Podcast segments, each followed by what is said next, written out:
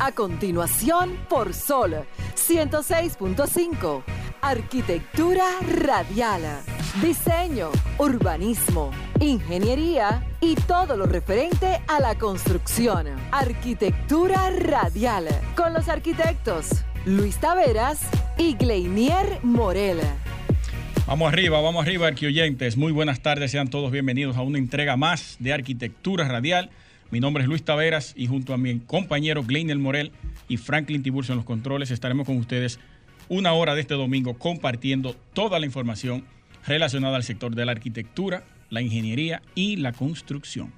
A través de este, su primer programa en la historia de la República Dominicana dirigida a ese sector en la radio. Arquitectura radial. Sentí que iba a rapear casi me eh, Rimó. Rimó. Vinimos con mucha energía y mucho brillo. Hay temas interesantes para el día de hoy. Como debe de ser. Así es. Miren, señores, ustedes saben que la temporada ciclónica inicia el 16 de mayo y termina el 18 de noviembre. Todos los años tenemos el, el mismo episodio en la ciudad. Tenemos inundaciones a causa de la colocación o el tiro de basura en las calles. Estas son arrastradas por las aguas, se van a los invernales, se van a, las, a los drenajes pluviales, entaponan el asunto y se convierte la, la ciudad en una piscina urbana. Hay muchas quejas de muchos políticos que pertenecían al gobierno anterior del PLD, quejándose de que la alcaldía no hace una campaña de concientización sabiendo que viene la temporada ciclónica. Pero eso es una deuda histórica. No podemos echarle la culpa a un solo gobierno ni a una sola gestión de la alcaldía. Todos los gobiernos han tenido culpa. ¿Por qué? Bueno, un ejemplo simple es que en el 2016, David Collado, cuando asumió la alcaldía, dijo que para poder solucionar el sistema de drenaje en la, en la ciudad, había que hacer una inversión de 4 mil millones de pesos, cosa que no la tenía en ese momento. Bueno, no la tiene todavía los alcaldías no cuentan con esa cantidad de dinero, eso lo tiene que hacer el gobierno central. Pero eh, como el balaguerismo impera, ellos asumen esa posición de Balaguer diciendo que lo que se hace debajo de la tierra no se ve y eso no es política.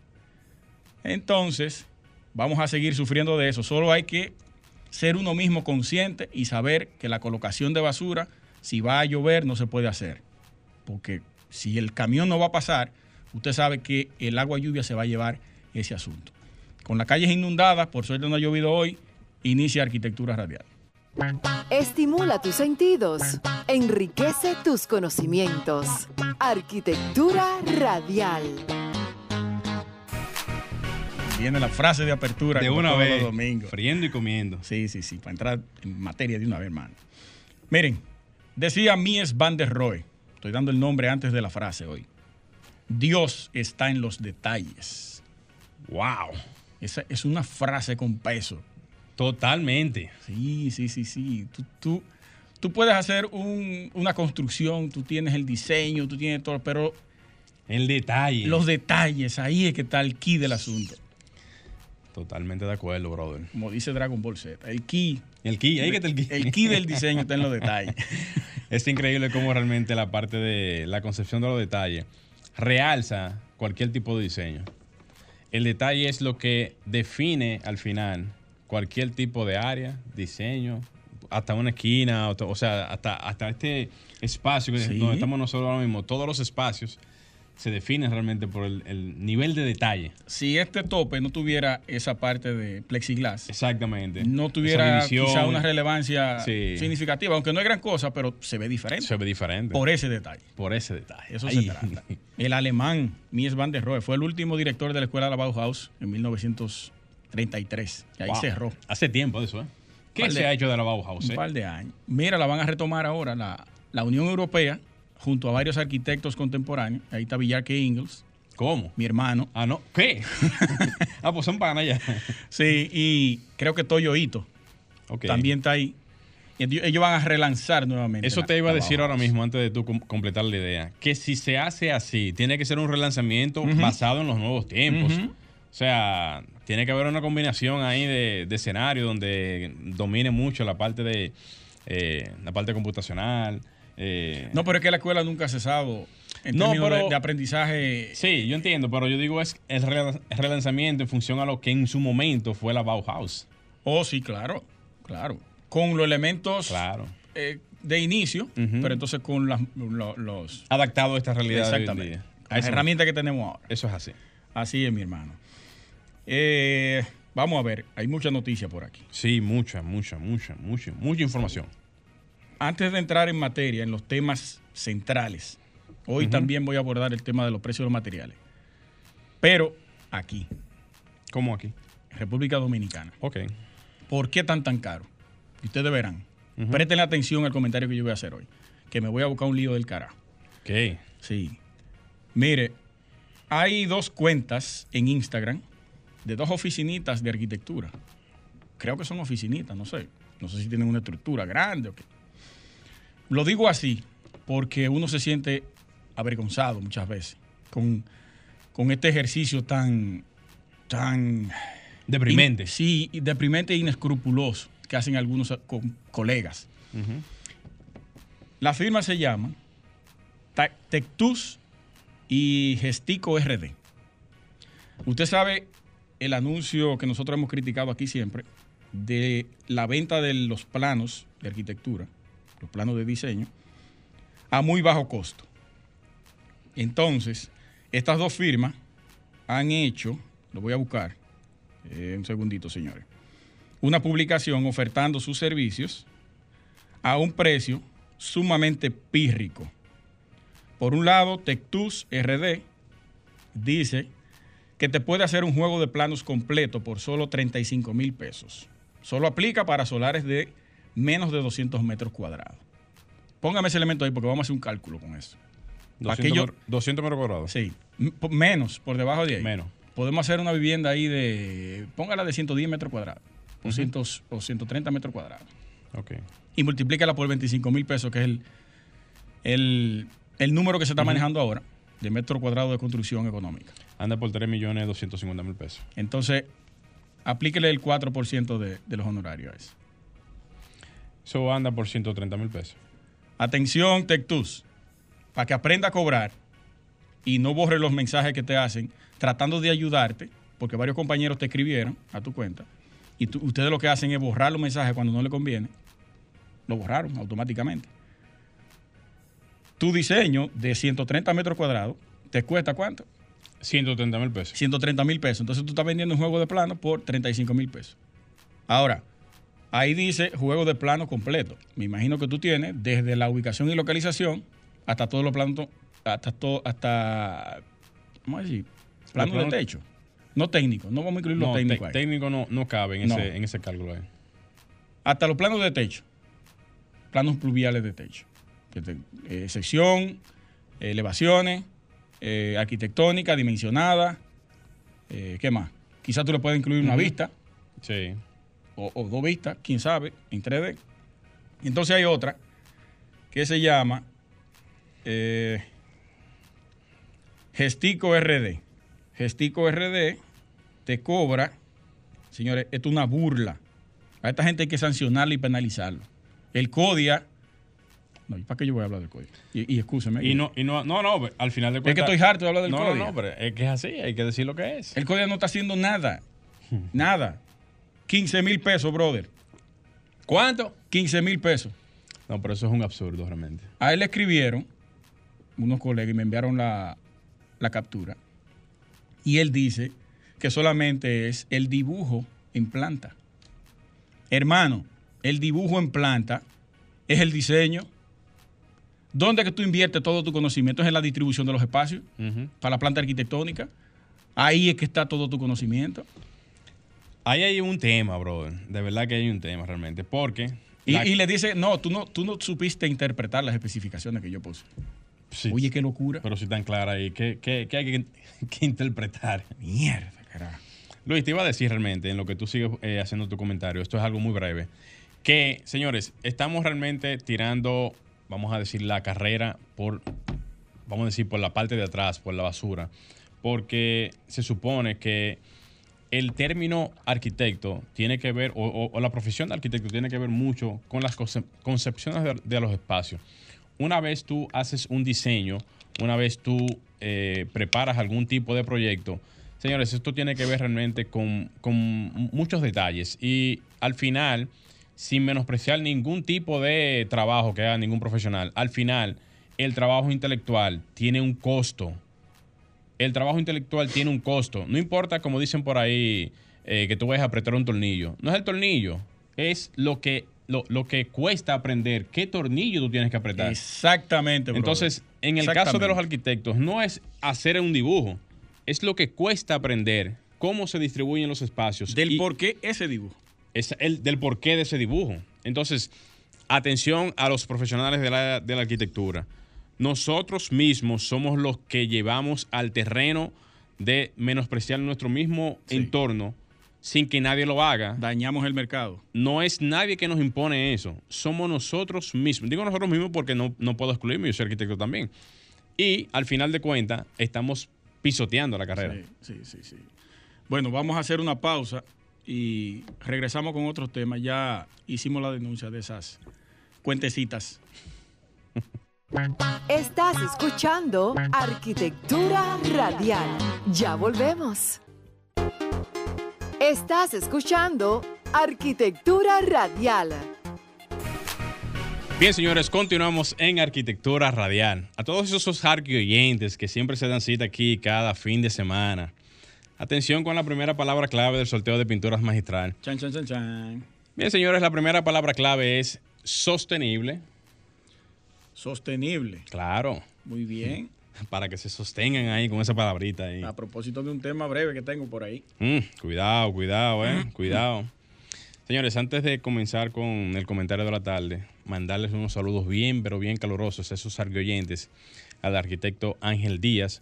Saludos para ti, hermano. En estos días estuvimos conversando ahí de algunos tópicos.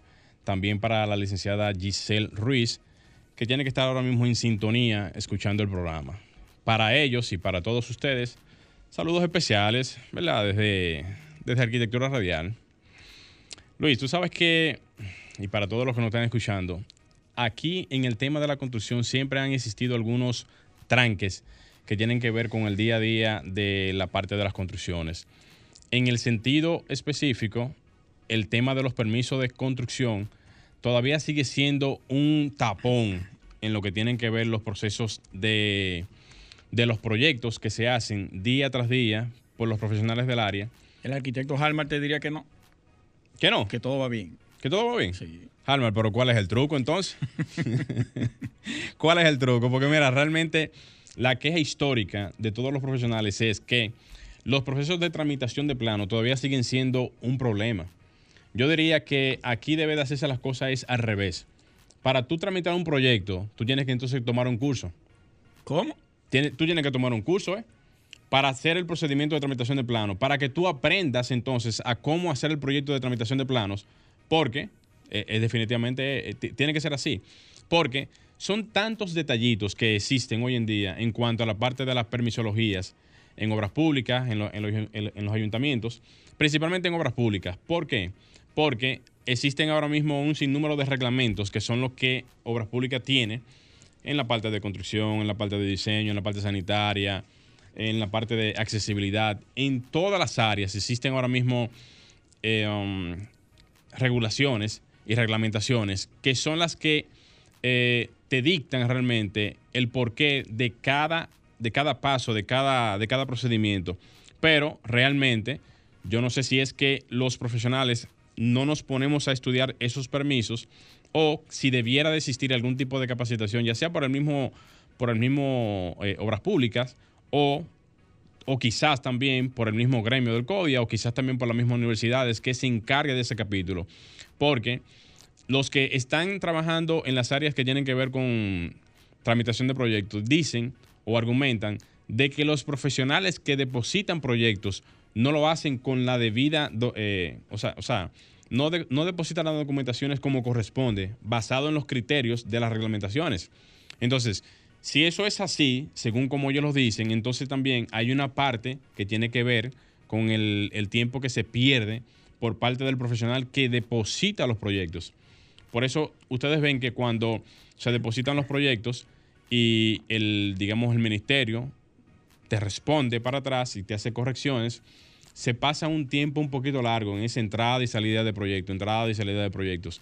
Y eso es lo que hace también que los proyectos duren mucho tiempo en la parte de, planificación, en la parte de, de, ejecución, en la parte de aprobación, en todo el sentido de la palabra. Entonces, o tomamos la iniciativa de que se preparen cursos que tengan que ver con la parte de tramitación de planos y proyectos, o vamos a tener que hacer un, o mandar a hacer un sistema, como lo tienen los ingenieros allá en obras públicas, que es para el tema de la, de, la tramitación de proyectos arquitectónicos, solamente para eso. Porque la parte más, digamos, eh, o, o, de cierta complicación es el proyecto completo, obviamente, o sea, la parte estructural, la parte sanitaria, eléctrica y también la parte arquitectónica, pero donde se pierde más tiempo realmente, donde más tiempo se pierde en la parte de, tramitación es en la parte arquitectónica, porque de ahí es que dependen las demás, eh, o sea, las demás profesiones. Entonces, en ese orden es bueno enfatizar que aquí ahora mismo tenemos una, una demanda bastante alta de proyectos que se están eh, tratando de tramitar en, en estas instancias, pero también es bueno que se sepa que hace años que se están tratando de tramitar los proyectos de una manera automatizada y también esa parte todavía no funciona correctamente. Hay muchos problemas, eh, muchas veces se caen los sistemas, otras veces el, feedback que se le da, por ejemplo, cuando la institución eh, manda para traer un tipo de corrección no se hace de la manera apropiada.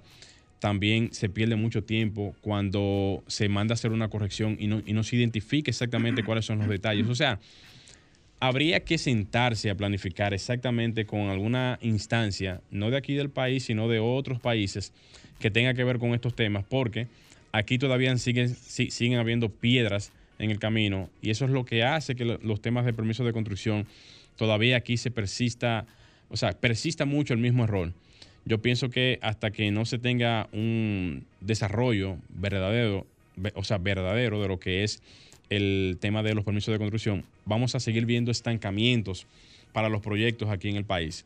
Entonces, la exhortación vendría ya, para finalizar, de que en lo adelante o se traiga alguna empresa que tenga que ver con este tipo de, servicio para actualizar o, hacer un, un componente un poquito más adecuado a estos nuevos tiempos, o finalmente se busca la manera de cómo agarrar a todos los profesionales del área que tramiten proyectos, a darles, o sea, darles cursos de capacitación en esa área, porque aquí no se da en ese tipo de, de, cursos de, capacitación. Solamente uno sale de las universidades con la, con la capacitación de las universidades para poder hacer los proyectos, pero la parte técnica que tiene que ver con el día a día para depositar los proyectos no se, no se hace. Agregándole algo a eso. Eh, Halmar de Sena, el director de Estudios Haldo, nuestro amigo, para saludo para ti que está en sintonía ahora mismo. Él, su oficina es una de las, bueno, voy a decir que una de las más productivas aquí en Santo Domingo. Y él tramita muchos planos y lo hace a través de la plataforma de obras públicas. Sí. Vía internet. Hasta ahora él no me ha dicho que ha tenido problemas en ninguna tramitación eh, sobre eso sería bueno que él nos contara en algún momento su experiencia, ya sea a través de una llamada o que venga aquí, cómo se maneja eso, cómo se hace eso, qué es lo que hay que hacer, cuáles son los requerimientos.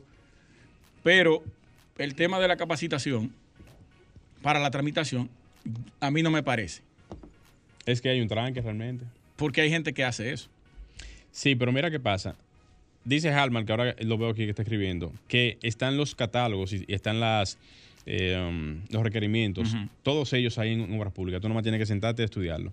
Pero realmente todavía siguen, siguen existiendo, por ejemplo, profesionales que cuando lo hacen por primeras veces, esas ah, tramitaciones. A eso me refiero. Después que tú tienes ya ese expertise. No, no, no. Ya después que tú ya has depositado 5, 6, 10 proyectos, tú manejas la temática. Pero al principio tú no tienes ningún tipo de capacitación de cómo tú proceder. O sea, tienen que decirte, mire, tú tienes, antes de usted comenzar a depositar su primer proyecto, hágase todo esto alguna guía, algún, algún procedimiento para que la gente aprenda. No, es eso lo que él está diciendo, que hay colgado ahí. Bueno, no, lo que pasa es que lo que dice es que lo que están colgados son los eh, reglamentos. O sea, tú lo puedes descargar todos los reglamentos, estudiarlo, eso sí, perfecto. Pero el procedimiento para tú tramitar el proyecto hay hasta una tipología de cómo tú hacer los planos, el orden, eh, de todo. Sí, sí, sí, Entonces, a eso me refiero con que también hay una parte que le corresponde al profesional de estar capacitado en esa parte para cuando va a someter los proyectos ya sepa lo que vaya a hacer. Ahí estamos de acuerdo.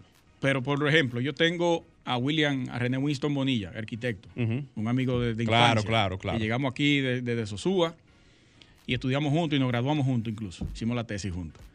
Él está en obras públicas y él te hace esas gestiones ahí adentro. Y si tú tienes algún percance en el tema de diseño para la aprobación, él te lo resuelve ahí mismo, te cobra sus honorarios y te Eso trabaja es una el proyecto. asesoría. Sí. Eso es Pero una también te la tramita. Ah, bueno, pero eso es una asesoría lo que tú estás diciendo sobre él. Dice ya, para finalizar ya, y con esto nos vamos, que eh, dice Jalmán Luis, que tú sabes de los videos que se van a hacer pronto. Para eso ustedes tienen ya unos temas con relación Sí, a esa, a esa sí, sí, parte de capacitación. Él va a preparar unos tutoriales enriquecedores Justamente para ese, para ese capítulo. para eso. Ah, Para que la gente sepa cuál es el procedimiento, dónde tiene que. Pues que entonces, ir a la pues página. entonces es, es válido la observación porque justamente eso es lo que verdaderamente hace falta. Necesitamos. Una orientación a la parte de lo que es tramitación de proyectos. Vamos a aprender con Harmer. Vamos arriba. Franklin, vamos a hacer el cambio. Estás escuchando Arquitectura Radial. Ya volvemos. Estás escuchando Arquitectura Radial. Bien, señores, continuamos en arquitectura radial. Señores, para los que están esperando su segunda palabra clave del sorteo de pintura magistral, la segunda es tipología. Esa es la segunda palabra clave del sorteo de pinturas magistral. Muy bien. Está buena esa. Está, está bien, está cómoda. Miren, yo quiero hacer una denuncia. Me, se comunicaron conmigo ayer. Mi prima de Sosúa, Yadira Taveras. Ella eh, tiene un, un negocio en la playa de Sosúa. Yo soy de Sosúa, nacido y criado hasta el 2000. En el 2000 vine para acá y, aquí estamos. Ella tiene un negocio en la playa de Sosúa. Resulta que anteriormente ella estaba asociada con un extranjero y a ese extranjero una persona, un miembro de la asociación de, de, la, de la playa de Sosúa, no recuerdo cómo que se llama, el señor, a ver, Andrés Batista, le cobraba a ellos entre 150 mil y 300 mil pesos anuales, oye esto, Glinier, para rentarle un pedazo de arena en la playa.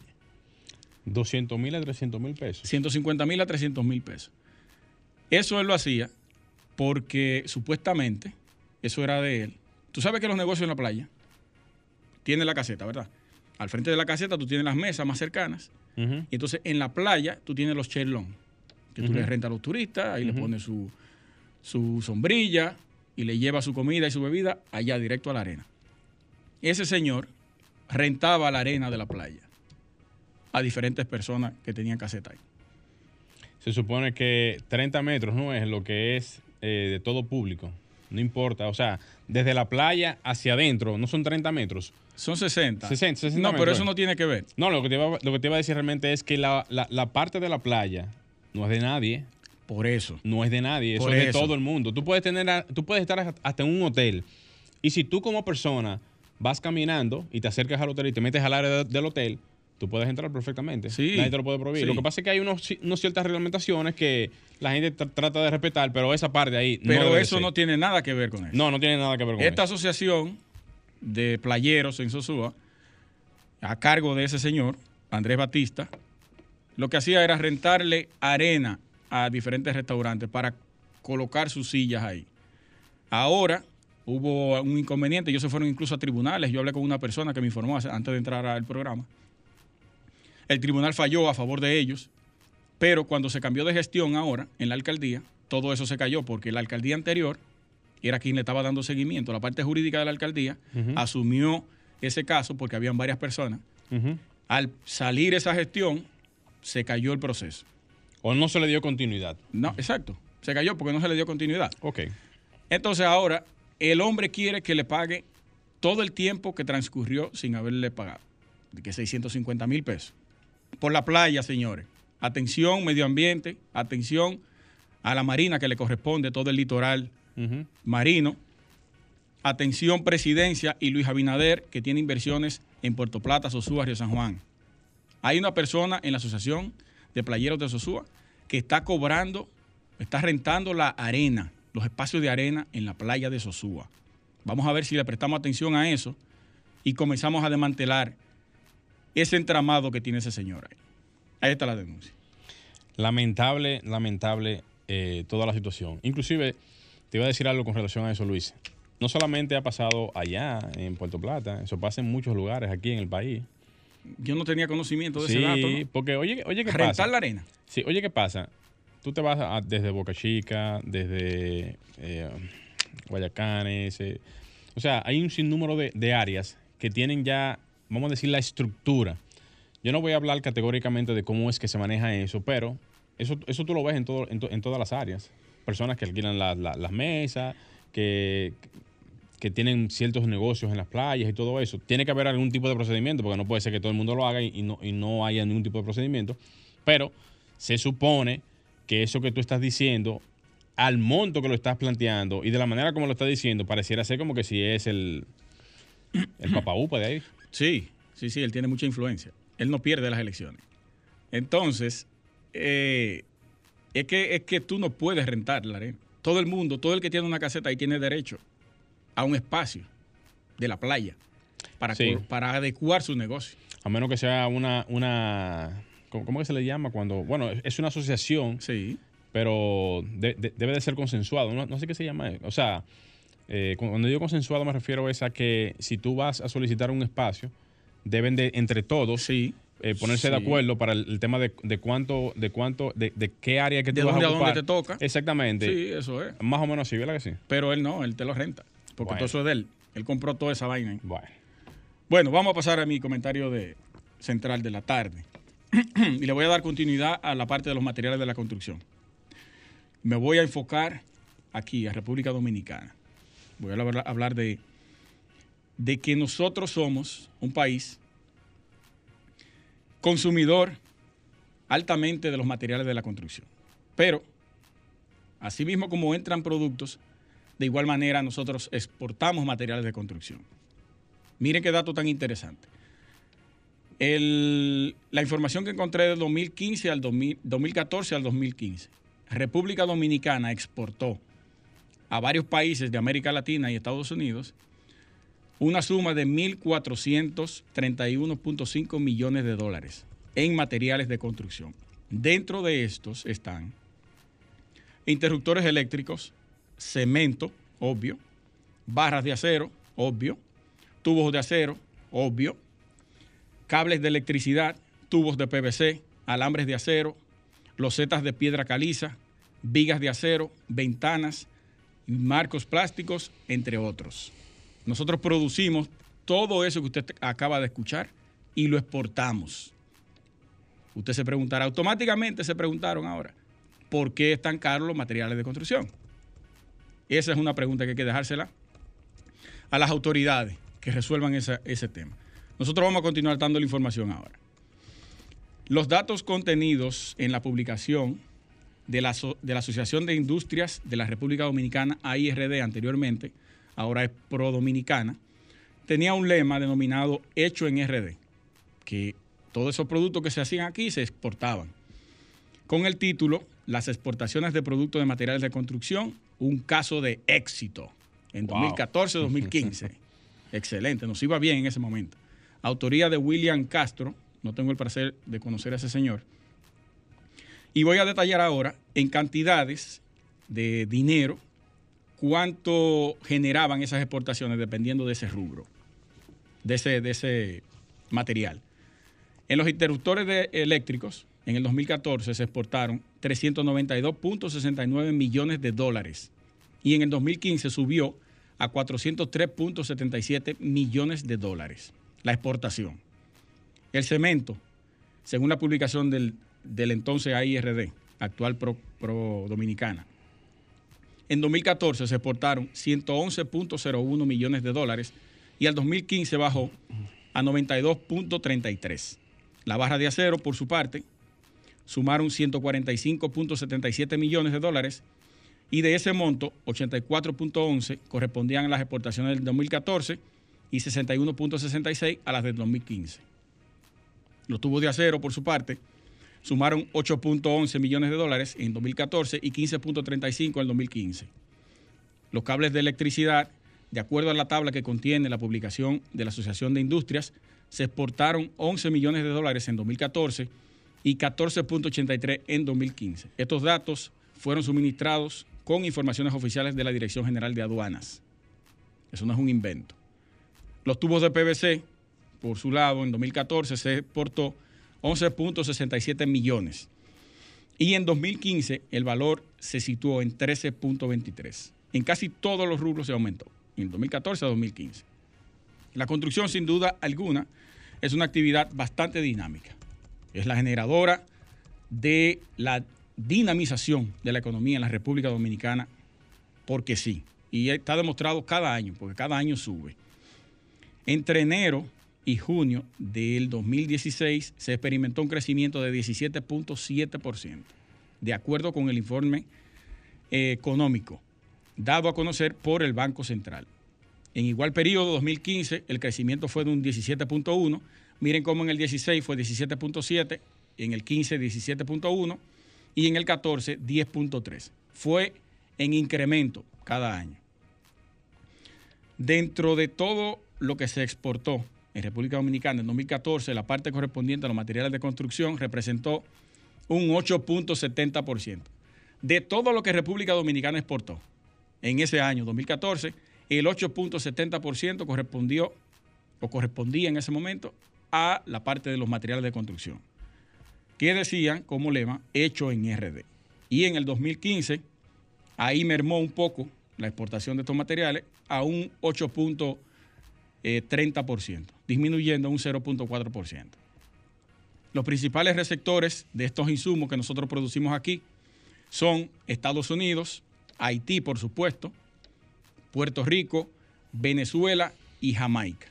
Miren, ahí usted tiene cinco países, uno, dos, tres, cuatro, cinco países a nivel internacional donde República Dominicana exporta materiales de construcción que actualmente nosotros estamos sufriendo una alza que no se corresponde, porque si lo producimos, no es verdad que nosotros podemos colocar los aranceles que se le colocan a unos productos que vienen desde fuera, que se importan. Eso no es verdad. Ni el flete se puede incluir ahí. Ni el 15% ese que están tratando de incluir, no sé si lo incluyeron ya. No tenemos necesidad de comprar ni acero a China, que hablamos de eso en el comentario anterior. Que China mermó su exportación de acero por por sus proyectos eh, gigantescos que tienen allá. Y un dato muy importante, que si compráramos el acero en Costa Rica, en el caso de que se compre en Costa Rica, o en Turquía, pudiéramos vender el atado de acero en 50 mil pesos, no en 74 o 72 como se está vendiendo ahora. Que eso deben ponerle atención, industria y comercio, proconsumidor, a velar en todas esas eh, ferreterías y comercios que tienen los precios como le da la gana, sin control, porque nadie los regula, y presidencia, que qué bueno que mañana el presidente Luis Abinader va a hablar sobre la salsa de los precios, tanto la canasta básica, y que yo entiendo que él debe hablar y debe dirigirse a los materiales de la construcción. Eso es inevitable, tiene que hacerlo.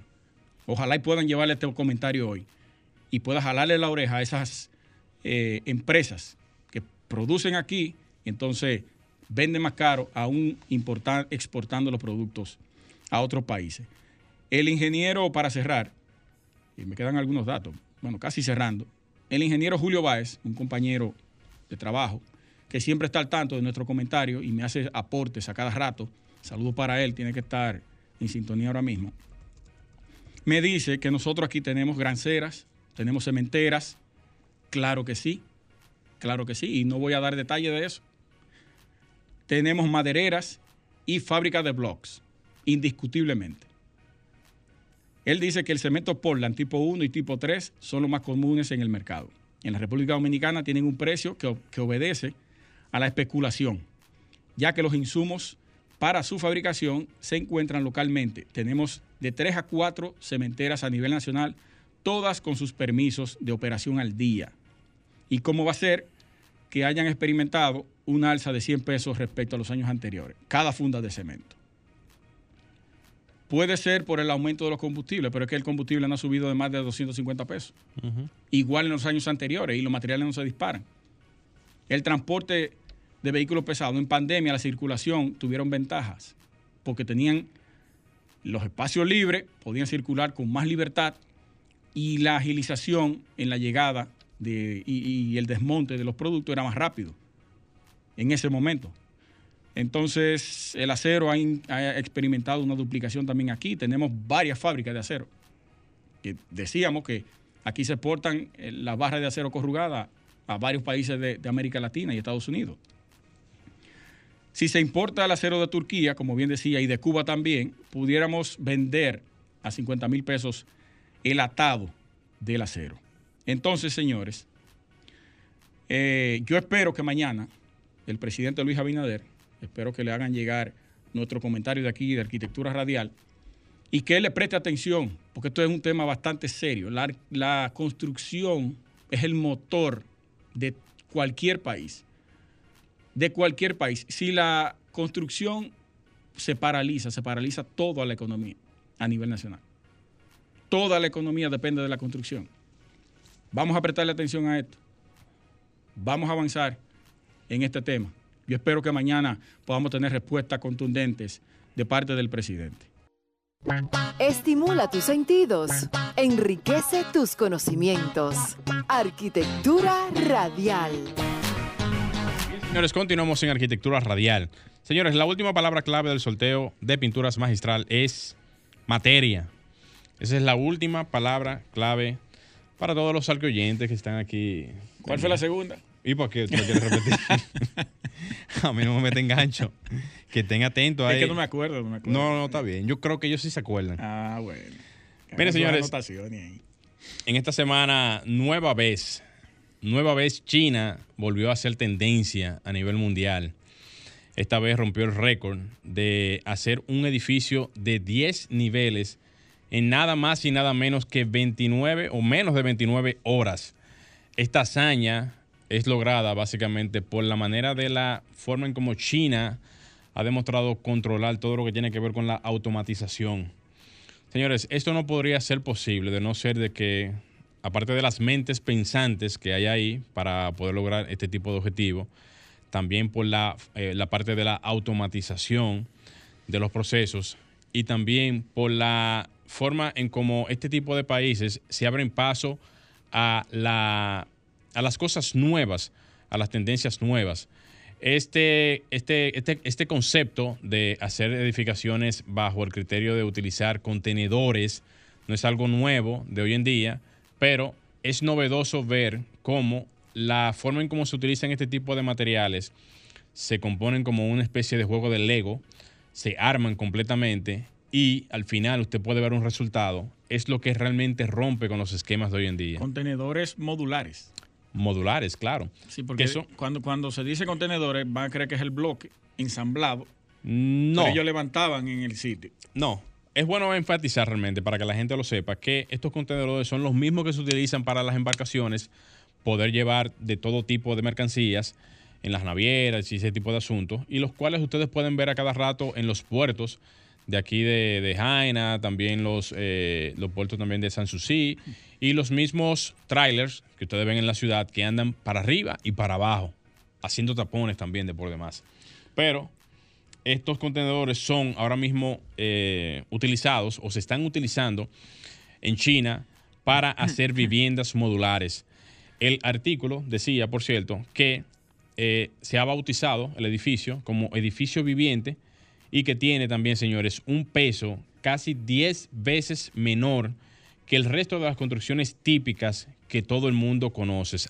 O sea, que todo el mundo conoce. Además de que tienen una resistencia 100 veces mayor al tipo de edificación que vemos cotidianamente, porque es un acero, eh, un acero bastante resistente, el famoso acero cortén, un acero muy poco utilizado. En Atención lo que son, a un seguidor en Twitter que preguntó sobre la resistencia. Uh -huh. El acero coltén es bastante resistente y aparte de su resistencia, fíjense ustedes que todos los contenedores están hechos bajo una norma internacional. O sea, ninguna empresa eh, que no cumpla con estas características puede estar haciendo contenedores para envío de, de mercancía a ningún lugar del mundo, porque se supone que estos contenedores deben de cumplir con unas condiciones específicas para ser construidos y unas resistencias específicas, lo que hace que la condición estructural del mismo contenedor sea algo totalmente eh, fascinante desde el punto de vista de, de- de diseño estructural. Hasta inclusive, como ya lo mencioné, tiene una, una, una vamos a decir, una característica de, de resistencia hasta de 100 veces la capacidad que tiene cualquier edificio eh, tradicional. Por ¿Cómo su condición, sí, por su condición eh, propia, ¿verdad? Eh, eh, de- del material, la conformación estructural que tiene y también el tipo de acero que tiene este tipo de, de- de contenedores. Aquí ha existido realmente una alta resistencia. Cuando digo resistencia no es por el material, sino una, alta resistencia a utilizar este tipo de materiales. Aquí eh, yo recuerdo que habíamos hablado, Luis, que cuando se comenzaron a introducir los sistemas constructivos de los de, Formaletas. de las formaletas, hubo una resistencia enorme a introducir ese tipo de sistemas estructurales aquí en el país. Así también existe una resistencia enorme para que los, digamos, los estructuralistas que están ahí, diría yo, ahí en obras públicas, que son los que se, que se encargan de definir las, las directrices de las estructuras que se hacen en todas las áreas, puedan habilitar ese, ese capítulo que tenga que ver con los contenedores, porque increíblemente un contenedor es sumamente más económico por metro cuadrado que una vivienda, óigase bien, es más económico por metro cuadrado que una vivienda, más resistente en función a su condición natural y al mismo tiempo también puede ser hasta más rápido el tema de la ejecución, instalación y posterior terminación de cualquier proyecto. Permítame corregirle algo. algo. Adelante. Ellos explicaron Que diseñaron esos componentes para ser transportados en contenedores. No que eran contenedores per se, que se colocaban en la construcción. El eran modelo módulos eran, eran módulos tipos, cerrados. tipos container. Sí, pero se abrían cuando llegaban al sitio. Se convertía entonces en el lugar en un contenedor, el mismo tamaño. Tiene la forma de contenedor. Tiene, Sí, pero tiene ellos todo. llegan cerrados. Ellos lo diseñaron con la capacidad de poder ser transportado en un contenedor normal. Tú lo metes ahí, cerrado como, como tablas. Cuando tú llegas al sitio, comienza a levantar los muros. Es el mismo concepto. Sí, Lo que pero pasa es que los Cuando te dice contenedor, es que lo llevan como contenedor, ya la estructura del contenedor Ujú. hecha, y pan y lo montan. Pero estos no, estos son modulares. Usted Son lo desmonta de ahí y lo cierra. Fíjate que ellos utilizan realmente la misma forma de los contenedores Sí. por, por un asunto también, como tú dices, para el, asunto de, de la transportación. Pero que se cierran los muros, lo que digo. Claro que sí. Lo que pasa es que quizás en el caso de, de esa vivienda que se hizo en China, quizás no tiene la condición de los contenedores. Pero, o sea, usando los contenedores, pero lo que quiero No, no, enfatizar, no lo que quiero enfatizar es que esa característica de, co- de Sí, container es, sí. es la que podría utilizarse o que se puede utilizar, ya sea que se, que se haya hecho así o que no se haya hecho, pero que se puede utilizar para viviendas perfectamente. Sí, totalmente de acuerdo. Que aquí incluso hay diseños de hoteles ya Claro, propuestos para eso. propuesto para ese tipo de Sí, cosas. sí. Con contenedores que funcionan perfectamente y que hacen exactamente el mismo trabajo. Sí, sí, sí, totalmente de acuerdo. Pero nada, señores, la información está ahí. Cualquier información adicional a esta la pueden buscar por, por internet. Pero ya vamos a darle paso ya a la llamada de Pinturas Magistral. Y buenas tardes. Buenas tardes, vamos arriba. Buenas. Buenas tardes, Adelante. ¿Cuál es tu nombre? más fuerte. Héctor Francisco. ¿Pelón? Usted dijo sostenibles, psicología y, y, y, y mate- material, qué sé yo. ¿Cómo? No, no, dígalo, no qué sé yo. Usted dijo, sí, la primera yo lo oí, oiga. Usted Ajá. dijo sostenibles, Sí. Psicología y batería. ¿Y no, qué? No, no, no, No, no, no. Vamos a la siguiente, Frank. Vamos a la siguiente, Frank. Buenas tardes. Aló. Adelante. Sí, buenas. Sí, Arquitectura radial. sí, adelante. Bien, líder. ¿Quién nos habla y de dónde? Claudio Valdés, de La Romana. Adelante, Claudio. Tenemos ahí sostenibles, Sí. Ajá. tipología y containers, de contenedores. No. se confundió con el comentario. Vamos con la otra, Frank. Vamos a la siguiente. Buenas tardes. para participar. Sí, ¿Quién nos adelante. habla y de dónde? Sí, de Villa Altagracia. Adelante, ¿cuál es tu nombre? Joel Meléndez. Ok, dinos la palabra, por favor. Sostenible, tipología, materia. Excelente, muy Materia. bien, muy bien, materia, Ah, materia. aplauso para Excelente, Joel.